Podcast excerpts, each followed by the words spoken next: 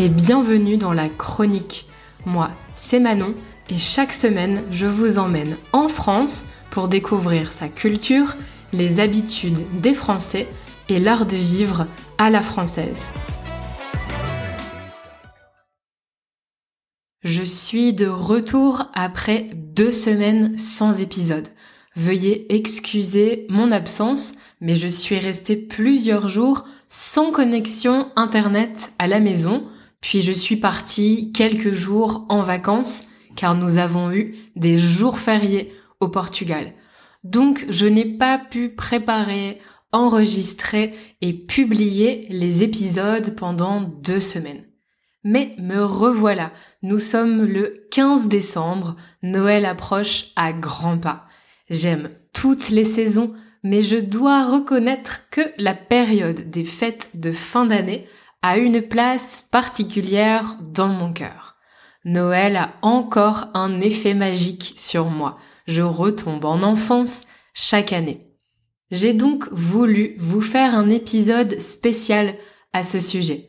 Je vais vous expliquer comment les Français fêtent Noël, quelles sont nos traditions et nos habitudes pour ce jour si particulier.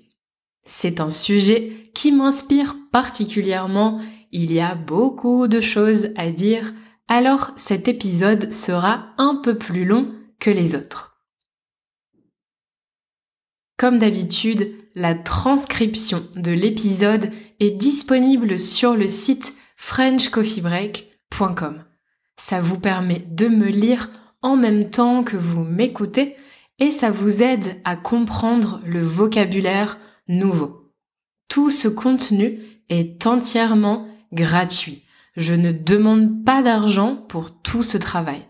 En revanche, je vous serai extrêmement reconnaissante si vous pouviez partager ce podcast avec vos amis qui apprennent le français. Alors c'est vrai que Noël est une fête religieuse catholique puisqu'elle célèbre la naissance de Jésus. Mais presque tout le monde fête Noël en France, même les non-croyants. C'est devenu une fête culturelle. Je dirais même que c'est la célébration la plus importante de l'année.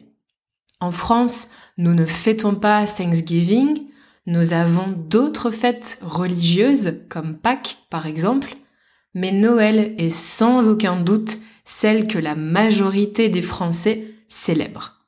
Donc même les personnes non catholiques ou les non pratiquants font quelque chose.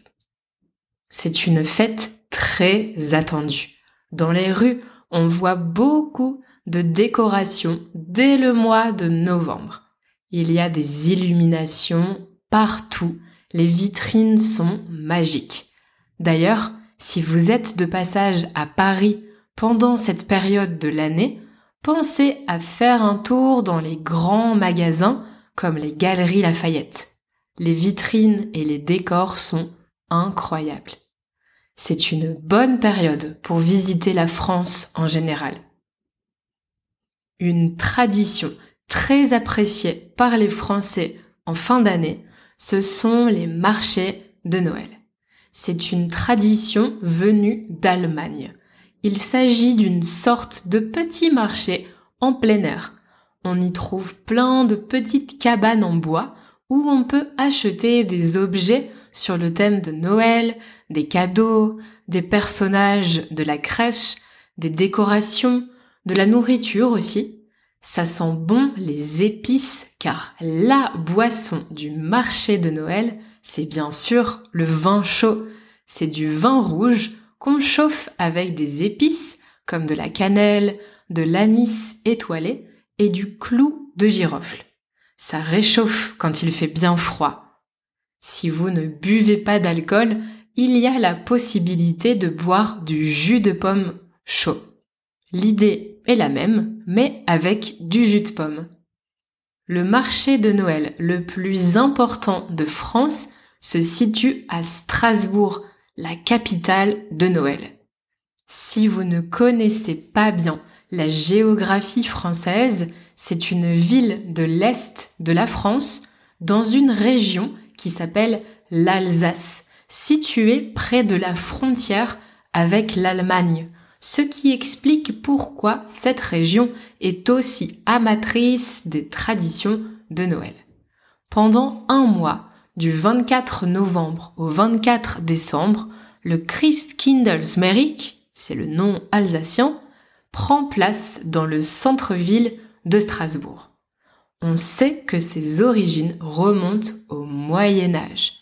À cette époque, c'était un événement catholique organisé en l'honneur de Saint Nicolas. Mais il est devenu un marché de Noël en 1570, donc il y a presque 500 ans. C'est une tradition du monde germanique, comme le sapin de Noël. D'ailleurs, le sapin de la place principale de Strasbourg est le plus impressionnant de France. Il mesure 30 mètres de haut. Chaque année, on le coupe dans une forêt de la région, puis on le décore pour l'événement.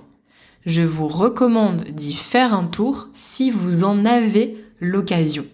L'ambiance est magique, les décorations sont magnifiques. Quand la nuit tombe, les décorations de Noël illuminent toute la ville. C'est vraiment très joli. Autour de Strasbourg, il y a d'autres petites villes qui organisent aussi un marché de Noël, comme Colmar par exemple. C'est à seulement 30 minutes en train de Strasbourg, alors vous pouvez facilement visiter les deux villes. Le sapin de Noël est une tradition que les Français adorent. Certains le font dès le mois de novembre, mais en général c'est début décembre. Moi, je sors toujours mon sapin le 1er décembre et je le range le 1er janvier. Il peut être naturel, c'est donc un vrai sapin qui a été produit et coupé pour l'occasion. On en trouve dans les jardineries, les magasins de bricolage, chez les fleuristes, au supermarché aussi, ou directement chez le producteur de sapins, s'il y en a près de chez vous. Oui oui, ça existe, les producteurs de sapins. Les sapins naturels ont l'avantage de sentir très bon. Mais le problème, c'est qu'ils perdent souvent leurs épines. Alors il faut aspirer ou balayer tous les jours. C'est un peu contraignant. Vous avez donc aussi la possibilité d'acheter un sapin artificiel. Il en existe de toutes les tailles et même de différentes couleurs avec des pommes de pin ou recouverts de neige artificielle. Il y en a pour tous les goûts pour tous les budgets. Et l'avantage, c'est qu'on le réutilise chaque année. Une fois que vous avez choisi votre sapin, il faut le décorer. Généralement, on accroche des boules sur les branches. Les boules peuvent être en plastique, en métal, en verre. Vous en trouverez dans tous les magasins de décoration et tous les supermarchés. Là encore, il y a tous les styles. Les couleurs les plus populaires sont le vert, le rouge, l'or et le blanc, mais il n'y a pas de règle.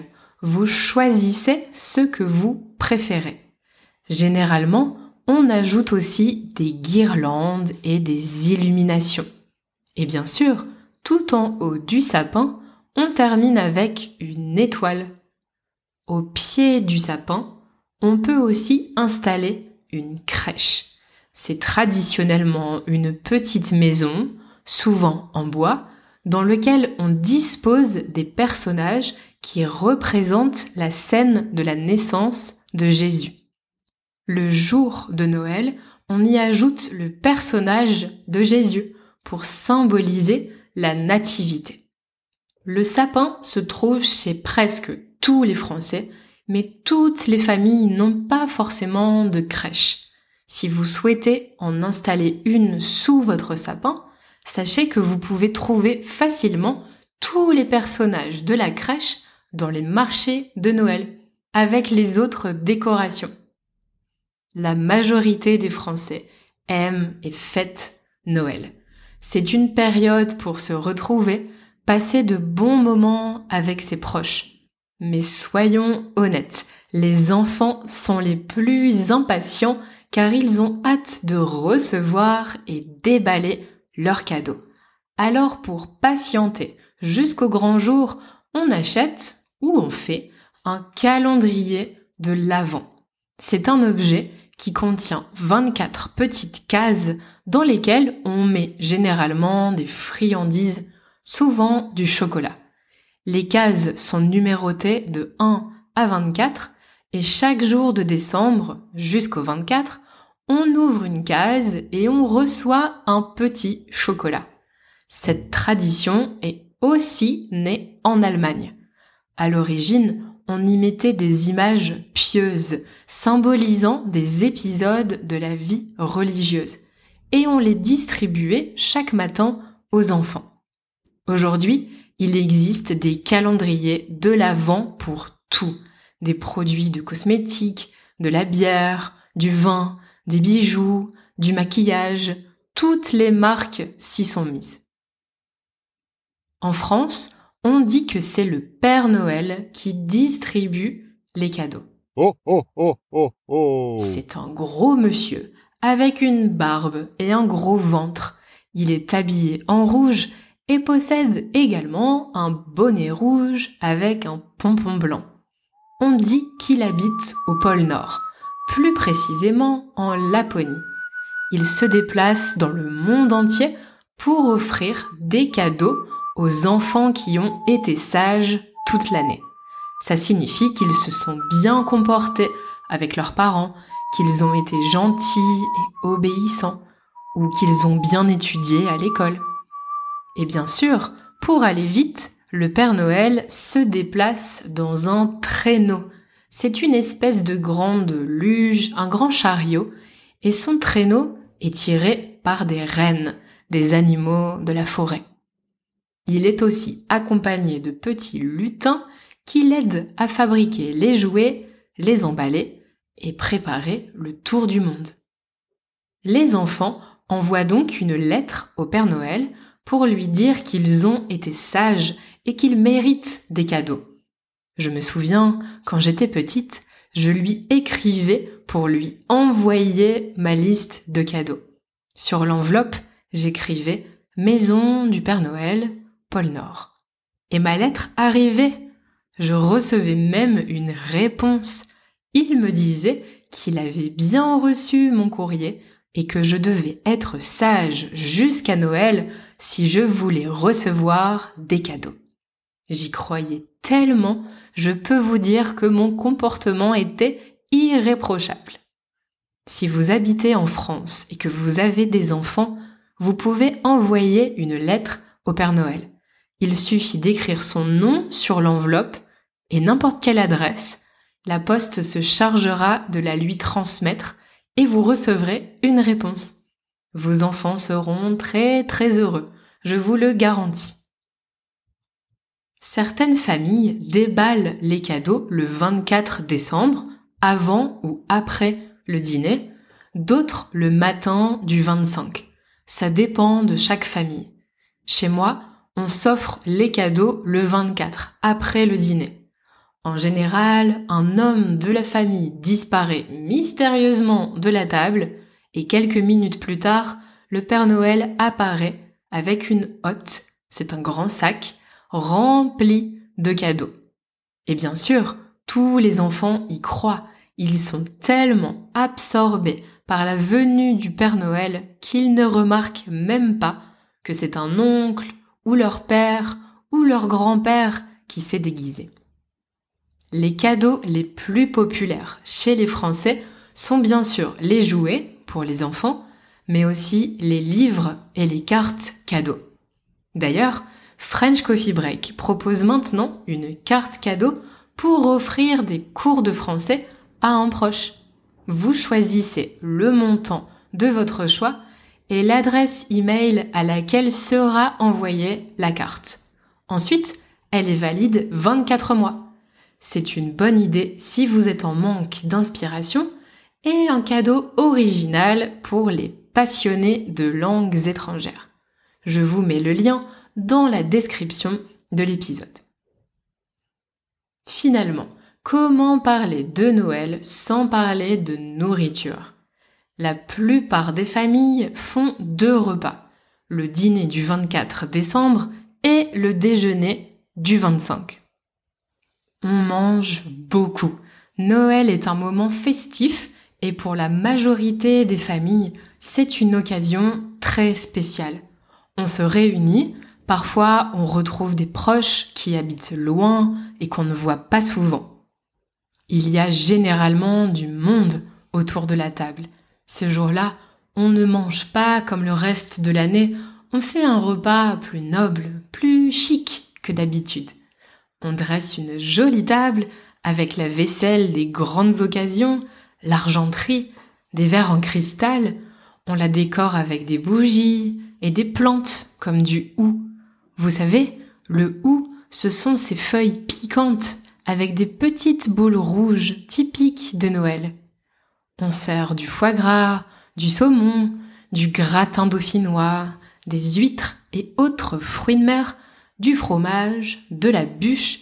On mange plusieurs entrées, plusieurs plats et plusieurs desserts, le tout accompagné de vin et de champagne. Le repas dure des heures.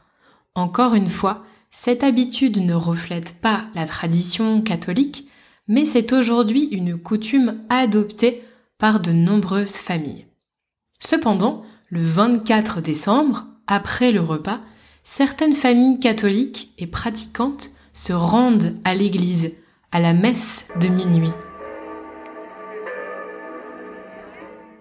Comme son nom l'indique, elle a normalement lieu à minuit, mais pour faciliter les choses et pour permettre aux enfants d'y aller également, de nombreuses églises ont avancé l'heure de la messe. On peut donc assister à cette messe à partir de 18h dans certaines églises. Elle est ouverte à tous, même si vous n'êtes pas catholique. On y voit souvent une crèche à taille humaine et parfois même une crèche vivante pour mettre en scène la naissance de Jésus. Vous l'aurez compris, les fêtes de Noël sont un moment très important pour les Français. On mange beaucoup, on s'offre des cadeaux, mais l'essentiel est de passer du temps avec ses proches, de partager une belle soirée et de créer de magnifiques souvenirs. Si vous aussi vous célébrez Noël, je vous souhaite avec un peu d'avance de très belles fêtes. J'ai aussi une pensée particulière pour les personnes seules ou isolées pour qui cette période de l'année est difficile. La chronique c'est fini pour aujourd'hui.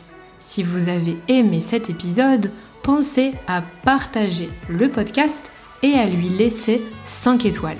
Ça permet à d'autres personnes qui apprennent le français de le découvrir et ça valorise mon travail.